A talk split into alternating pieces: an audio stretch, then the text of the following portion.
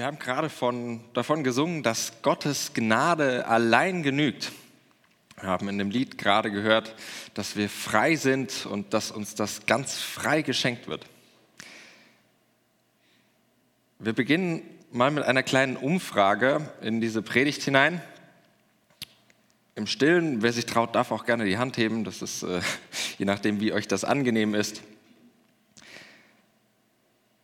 Wer von euch ist mit folgendem Gedanken vertraut, vielleicht sogar damit aufgewachsen und würde es vielleicht sogar als Teil des eigenen Glaubens bezeichnen? Das, was ich gleich sage, nämlich den Satz, Gott vergibt bedingungslos. Überlegt mal kurz, ist das so ein Satz, der in eurem Glauben vorkommt, mit dem ihr vielleicht den christlichen Glauben kennengelernt habt? Den ihr sofort unterschreiben würdet, weil das das ist, was euren christlichen Glauben ausmacht?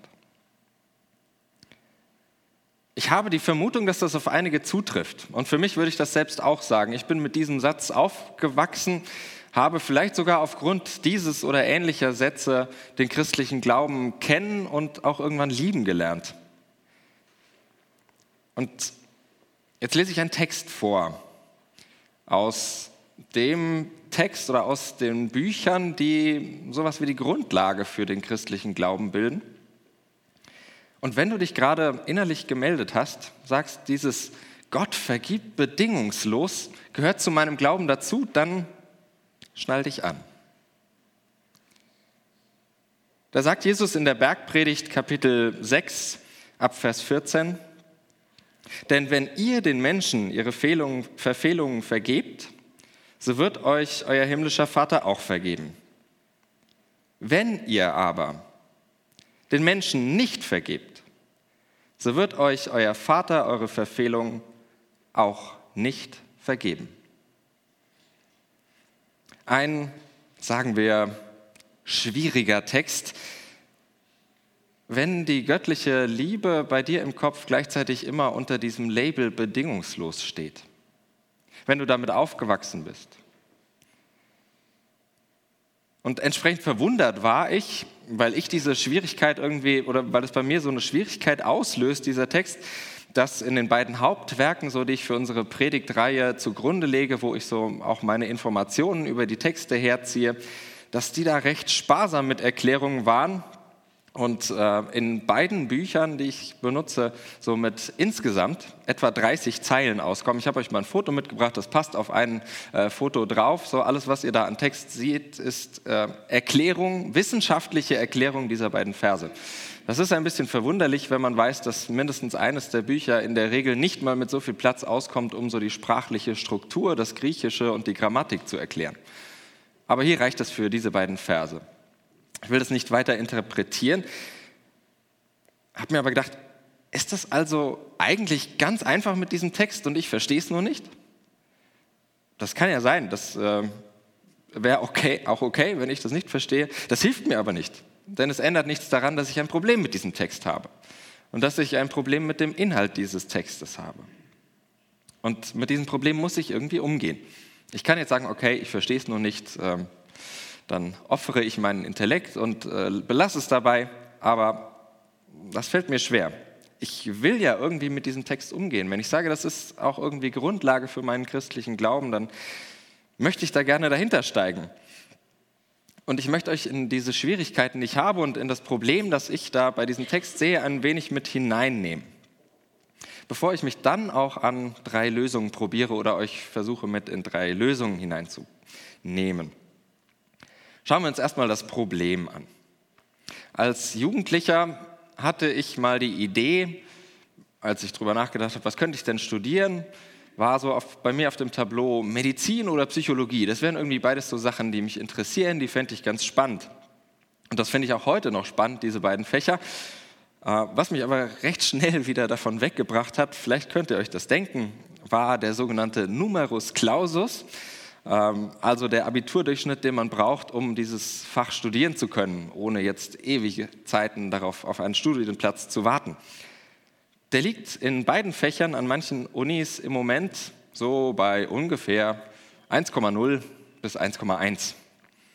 So, wenn man nicht, wie gesagt, ewig auf diesen Studienplatz warten will. Verrückt, dachte ich mir, dafür bin ich zu faul. So. Die Fächer waren jetzt auch zum Glück nicht so wirklich der Herzenswunsch, ich muss unbedingt Medizin oder Psychologie studieren. Das war also raus. Oder besser gesagt, ich war raus, wenn ich nicht diese 100 Jahre auf den Studienplatz warten wollte. Denn ich hätte diese Bedingung nicht erfüllt. Das könnt ihr euch vielleicht denken, sonst hätte ich es vielleicht studiert, keine Ahnung. Ich hatte nicht den Abiturdurchschnitt, den es dafür gebraucht hätte, mit dem das realistisch gewesen wäre. Und ich dachte so, okay, die Bedingungslosigkeit der Liebe Gottes, die endet irgendwie schon bei der Studienplatzvergabe und an der Uni. Und das liegt dann doch irgendwie auf der Linie unseres Textes. Es gibt mindestens eine Voraussetzung, eine Bedingung für die göttliche Vergebung.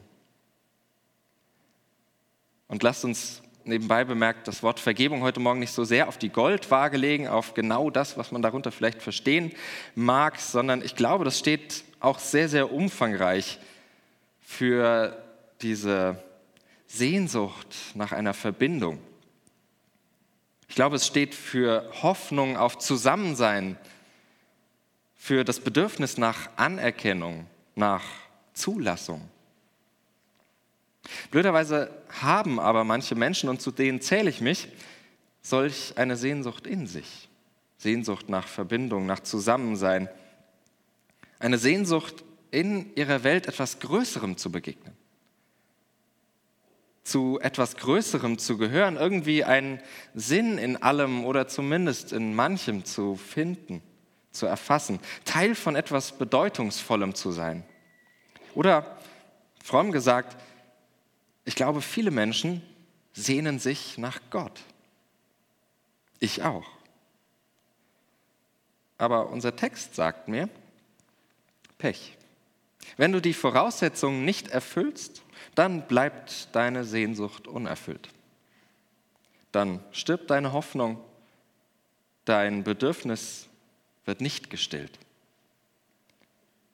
Und wenn mich das dann nicht einfach abschreckt, mit diesem Gott, der diese Bedingungen stellt, einfach gar nichts mehr zu tun haben zu wollen, was ich durchaus verständlich fände, dann mache ich mir vielleicht unmenschlichen Druck, diese Bedingungen, die mir da gestellt wird, doch irgendwie zu erfüllen, um diese Verbindung herzustellen, um diese Sehnsucht zu stillen, um Beziehung mit diesem Großen, mit diesem Göttlichen zu haben.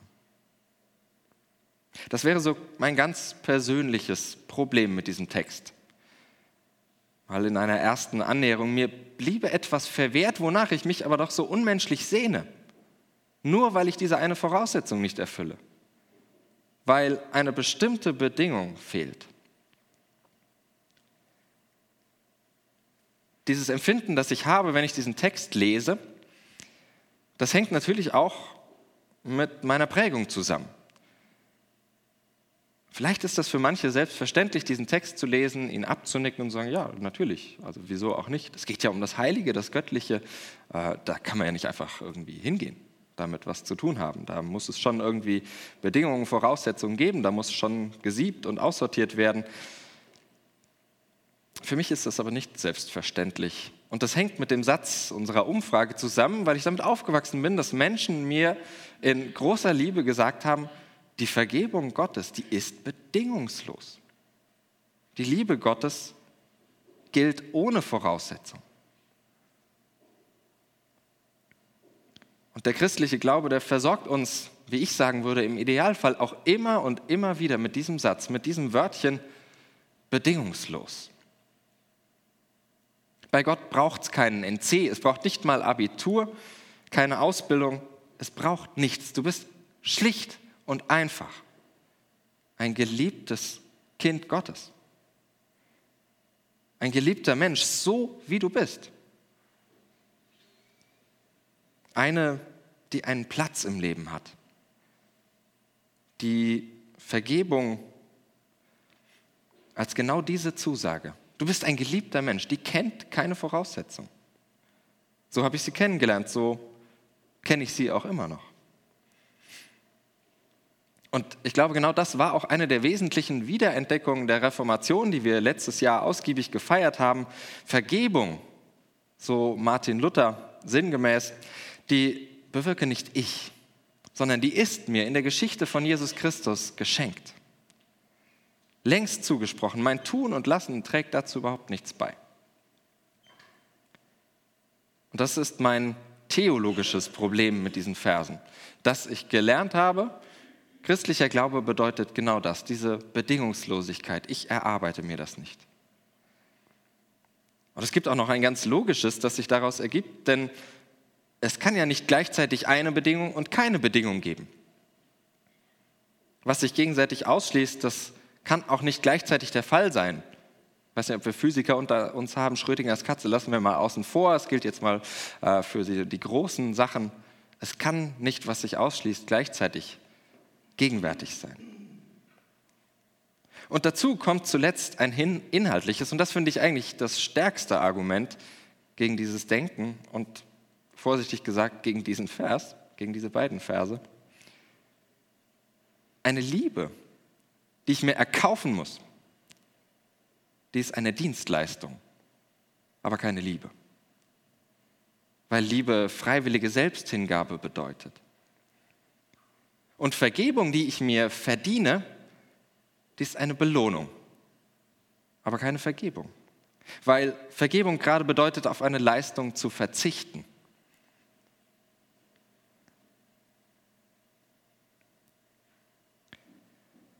Auf der Suche nach einer Lösung für dieses, wie ich finde, recht schwerwiegende und grundlegende, fundamentale Problem dieses Textes nehme ich euch mit zu drei Stationen. Die schließen sich nicht gegenseitig aus, die bauen teilweise aufeinander auf. Und ich glaube, man kann so unterschiedlich, ähm, unterschiedliche Zugänge haben, wie man an dieses Problem herangeht, was einen am ehesten überzeugt. Für mich persönlich äh, habe ich sie in aufsteigender Reihenfolge sortiert, so dass das letzte oder äh, das jeweils nächste finde ich überzeugender als das, was vorher kam. Äh, und das verwundert jetzt vielleicht, aber die erste, nicht ganz so überzeugende Lösung äh, halte ich für eine Lösung des Denkens. Und aus purer Verzweiflung über die Dürre in meiner Standardliteratur zu diesen Texten äh, habe ich tatsächlich zu Martin Luther gegriffen. Der hat nämlich schon 1530 äh, mir das vorgemacht sozusagen und eine Predigtreihe über die Bergpredigt gehalten. Und seine Lösung zum Text habe ich mal mitgebracht, besser gesagt seine Lösungen, die ich als Lösungen des Denkens bezeichnen würde. Er schlägt zwei Lösungen vor. Die erste finde ich ganz putzig, so ähm, hat irgendwie was Niedliches und recht charmant. Irgendwie in sich tatsächlich auch schlüssig, denn Luther sagt, der Text ist so eine Art Trick Gottes. Damit hat Gott äh, quasi unter den Christenleuten, unter den Menschen einen Trick angewendet, nämlich sie sollen sich untereinander vergeben, damit sie sich nicht gegenseitig die Köpfe einschlagen und beieinander bleiben. So, auf die Gemeinde gemünzt natürlich eine Gemeinde, in der jeder ständig Rache üben will, die wird nicht beieinander bleiben, die wird sich zerfleischen, auseinanderfliegen. Also hat Gott sich gedacht, ah, Moment, dann machen wir das so, die müssen sich vergeben, damit ich denen auch vergebe, damit die Gemeinde bestehen bleibt. So ganz grob, sinngemäß Finde ich ganz nett, äh, ganz interessante Lösung. Damit die Gemeinde nicht den Bach runtergeht und die Menschen äh, beieinander bleiben, sollen sie sich vergeben. Die zweite, die ist ein bisschen feiner. Äh, und Luther unterscheidet da nämlich diese Vergebung nochmal. Er sagt, es gibt eine innere Vergebung und eine äußere Vergebung. Also es gibt so zwei Seiten dieser Vergebung, die musste man hier in dem Text beobachten. Das Innere, das ist das, was zwischen mir und Gott passiert. Und da ist Luther ganz klar, darauf habe ich keinen Einfluss. Das ist mir durch Christus geschenkt, das ist mir voraussetzungslos zugesprochen, die Vergebung. Das Innere, was zwischen mir und Gott passiert. Es gibt dann aber noch die äußere Seite der Vergebung, das ist nämlich das, was zwischen mir und meinem Mitmenschen passiert. Und da sagt Luther, auch ein ganz interessanter Gedanke, an diesem Äußeren zeigt sich, was im Inneren passiert oder im Inneren passiert ist. Es zeigt sich also an dem, ob ich vergeben kann, ob ich vergebe oder nicht. So Luther sagt er, das ist ein Zeichen oder ein Abbild dieser inneren Vergebung. Er sagt wörtlich, ich habe euch mal ein Zitat mitgebracht, wenn du ein Werk aus dem Wort und aus der Verheißung tust, dann hast du ein gewisses Zeichen, dass dir Gott gnädig ist. Das heißt, wenn du vergeben kannst, dann hast du auch die innere Vergebung. Daran merkst du das.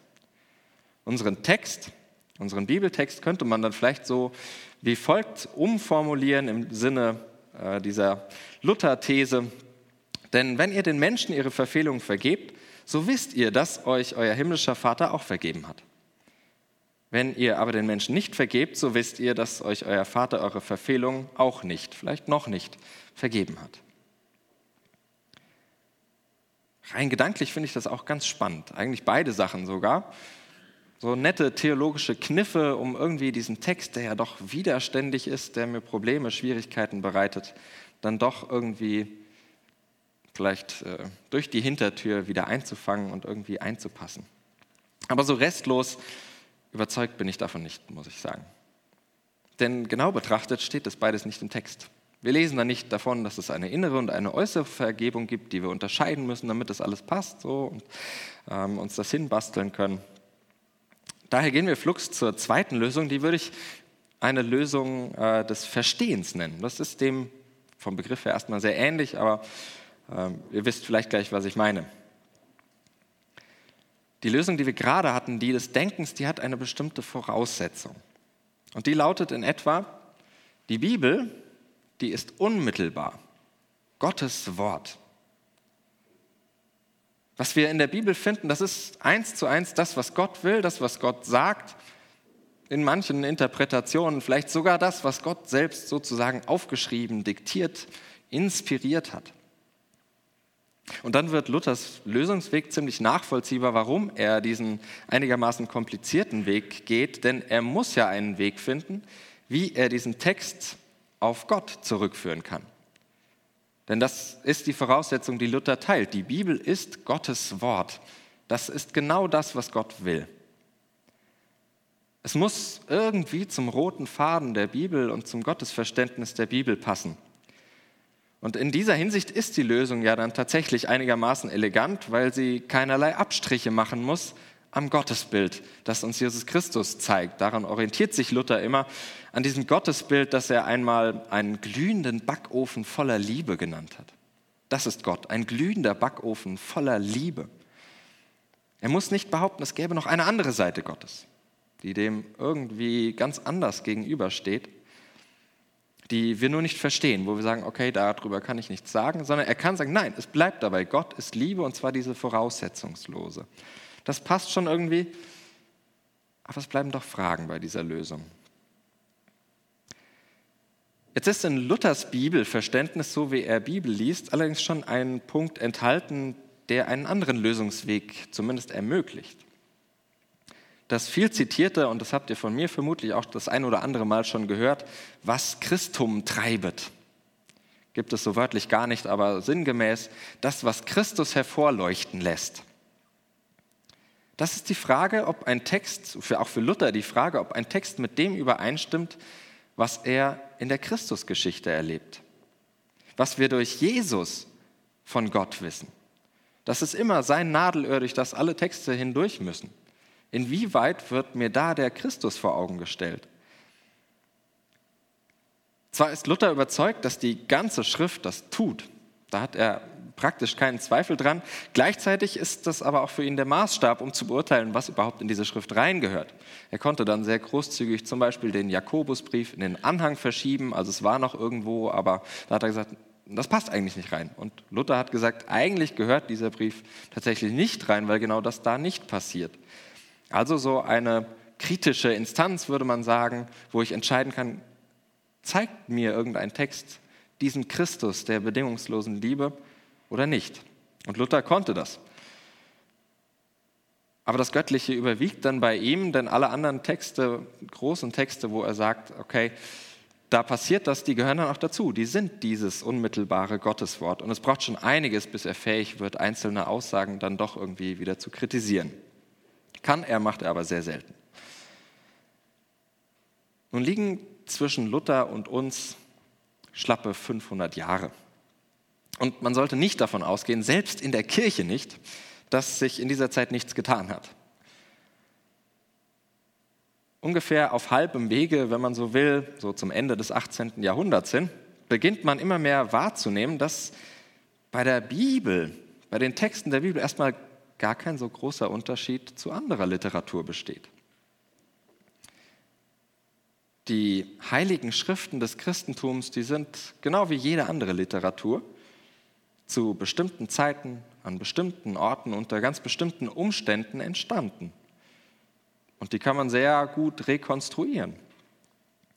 Sie sind nicht vom Himmel gefallen, sie sind nicht an sich von göttlicher Qualität. Und ich sage es mal ein bisschen übertrieben bildhaft. Nehmt mir das bitte nicht übel, wenn das jetzt irgendwie auch ein bisschen eine Spitze sein könnte. Die Buchstaben, die leuchten nicht. Die Blätter, die schweben nicht und dieses Buch liegt auch nicht auf einem Wölkchen. Ganz zugespitzt, damit klar wird, was sich da ändert auf halbem Wege von der Reformation bis heute. Seit dieser Zeit ist es Konsens zu sagen, dass Menschen diese Texte geschrieben haben, nicht Gott selbst. Menschen haben diese Texte geschrieben. Und ich gebe zu, für manche ist das bis heute ein Schock, das zu hören. Weiß nicht, wie es dir dabei geht, wenn du das hörst, so die Texte kommen nicht unmittelbar von Gott, sondern sind von Menschen geschrieben. Vielleicht gehörst du dazu, zu den Menschen, die sich dann fragen, warum haben dann diese biblischen Texte noch eine Bedeutung für uns? Warum sind sie noch von Belang? Und wo bleibt denn bitte Gott in dieser ganzen Geschichte? Nun, der harte Gegensatz, Menschen haben das geschrieben, nicht Gott, ich glaube, an dem kommen wir nicht mehr vorbei. Ich glaube, der gilt, aber ich glaube auch, dass damit längst nicht alles gesagt ist, was man über diese Texte sagen kann. Denn in allem geht es der Sache nach ja um das Göttliche. Bei denen, die es geschrieben haben und bei denen, die es lesen. Die sind alle nach der Suche, auf der Suche nach dem Göttlichen. Das ist das Thema dieser Texte, die Sache dieser Texte. Und die Frage, wo Gott ist, die lässt sich dann gar nicht so eindeutig beantworten. Ich glaube, Gott hat keinen festen Platz in diesem Ganzen. Aber ich glaube, das Göttliche scheint im Miteinander von Text und Leben immer wieder mal durch, an unterschiedlichen Stellen. Und zusammengenommen würde ich dann sagen, was dieses Verstehen betrifft, also wie ich versuche, diese Texte zu verstehen. Sie sind Dokumente von Lebenserfahrung, von, genauer gesagt, Gotteserfahrung. In ihnen begegnen uns Menschen mit ihren Texten, die versucht haben, ihr Leben im Licht Gottes zu verstehen.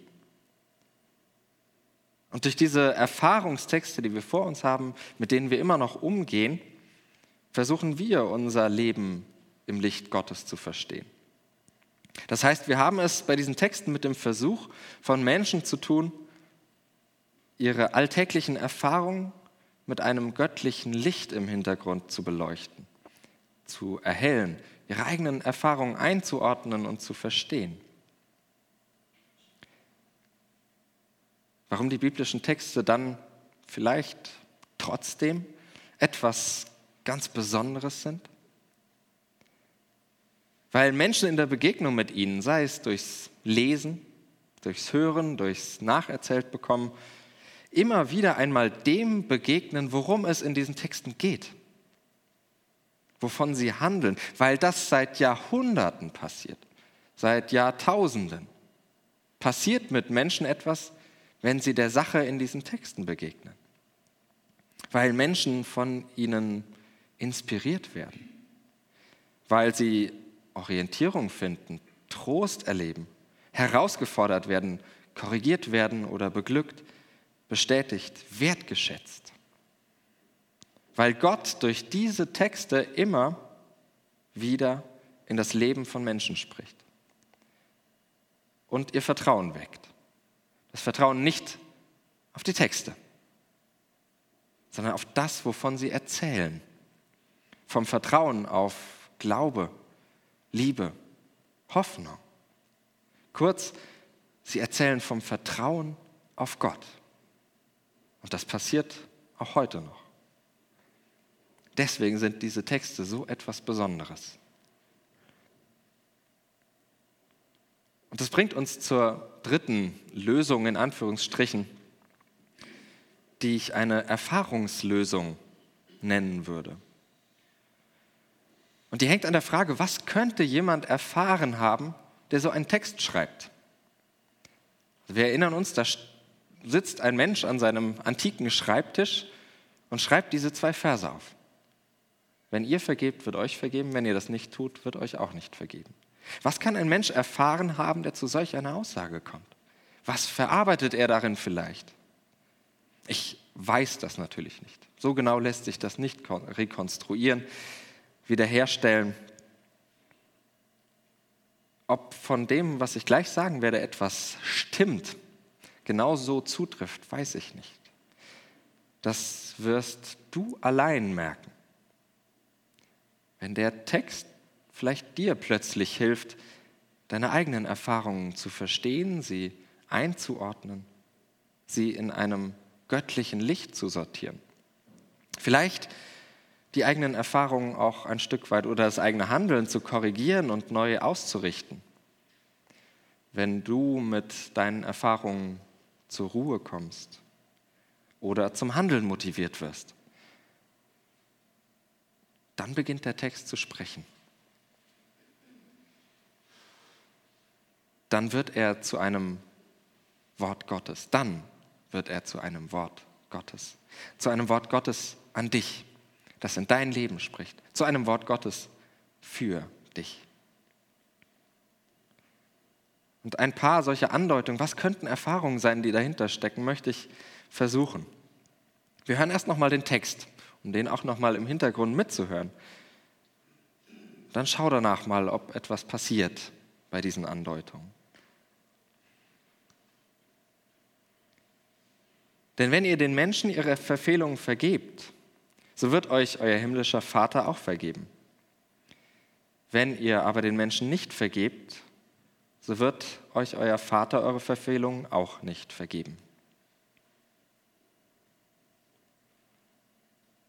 Ich kann nicht mehr. Dieser, das frisst mich noch auf. Dieser Mensch hat mich behandelt wie ein Stück Dreck. Das sehen alle, nur er nicht. Und am liebsten würde ich ich male mir das so aus, so Baseballschläger-Fantasien. Oder wenigstens will ich allen zeigen, was das eigentlich für ein charakterloser Mensch ist. Dass man so nicht mit mir umgeht und auch so nicht mit sonst irgendwem umgeht. Diese Person soll bezahlen, dafür muss die Konsequenzen spüren und darf nicht einfach so davonkommen. So denke ich. Aber ja, das frisst mich doch auf. Weil ich bei jedem Gedanken, bei jedem dieser Gedanken gleichzeitig denke, Moment mal, wer hat denn vielleicht eigentlich mir gegenüber solche Fantasien?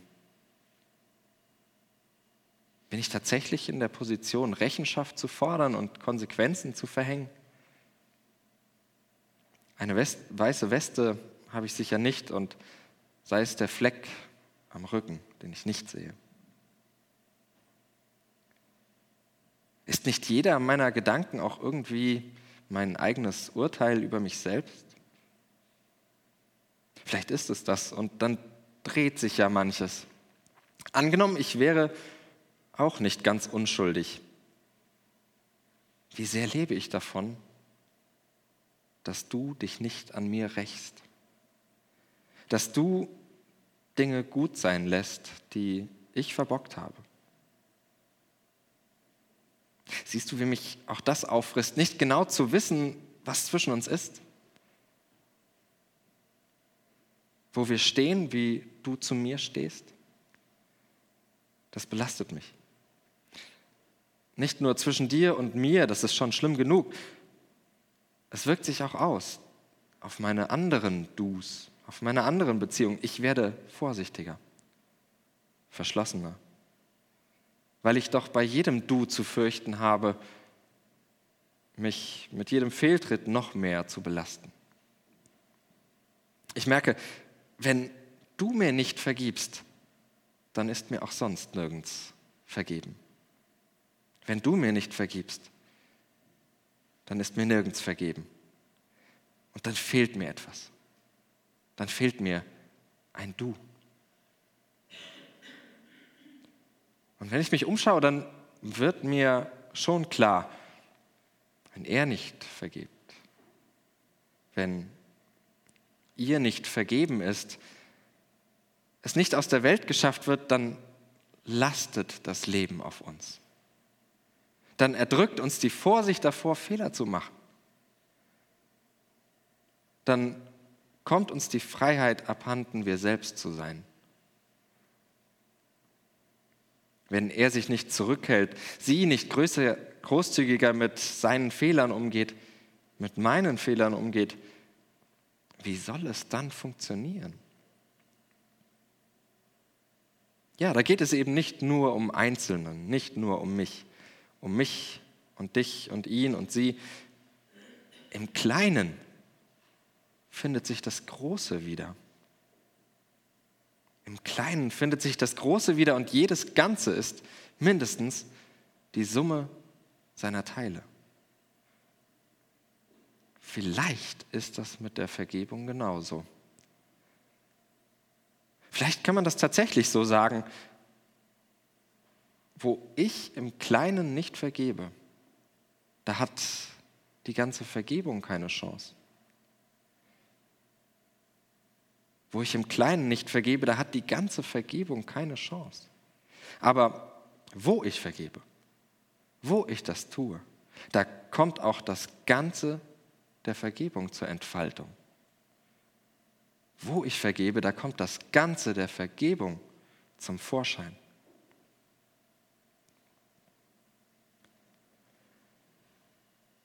Vielleicht ist es das schon. Vielleicht müssen wir gar nicht die großen Theorien und Theologien schwingen und entwickeln, sondern einfach den Menschen zuhören, die sich in diesen Worten ausdrücken. Die erkannt haben, wenn ich die Vergebung in meinem Leben nicht wirksam werden lasse, dann fehlt der ganzen Welt etwas. Dann fehlt der ganzen Vergebung etwas. Den Menschen zuhören, die erlebt haben, wo wir die Vergebung aber leben lassen. Da blüht das ganze Leben auf. Wo wir das im Kleinen tun, da kommt etwas Großes bei heraus. Vielleicht nicht sofort, vielleicht nicht jedes Mal und vielleicht nicht immer. Und auch nicht automatisch. Aber vielleicht können wir uns einfühlen in dieses Vertrauen, dass das Kleinste aufeinander zugehen, dass dieses Kleinste eine Bedeutung für das ganz Große hat. Und dass es daher auch mehr ist als eine Lappalie, wo es fehlt. Denn mit unserem Text. Dort fehlt das Heilige. Dort sehne ich mich nach dem Gott der Vergebung. Amen.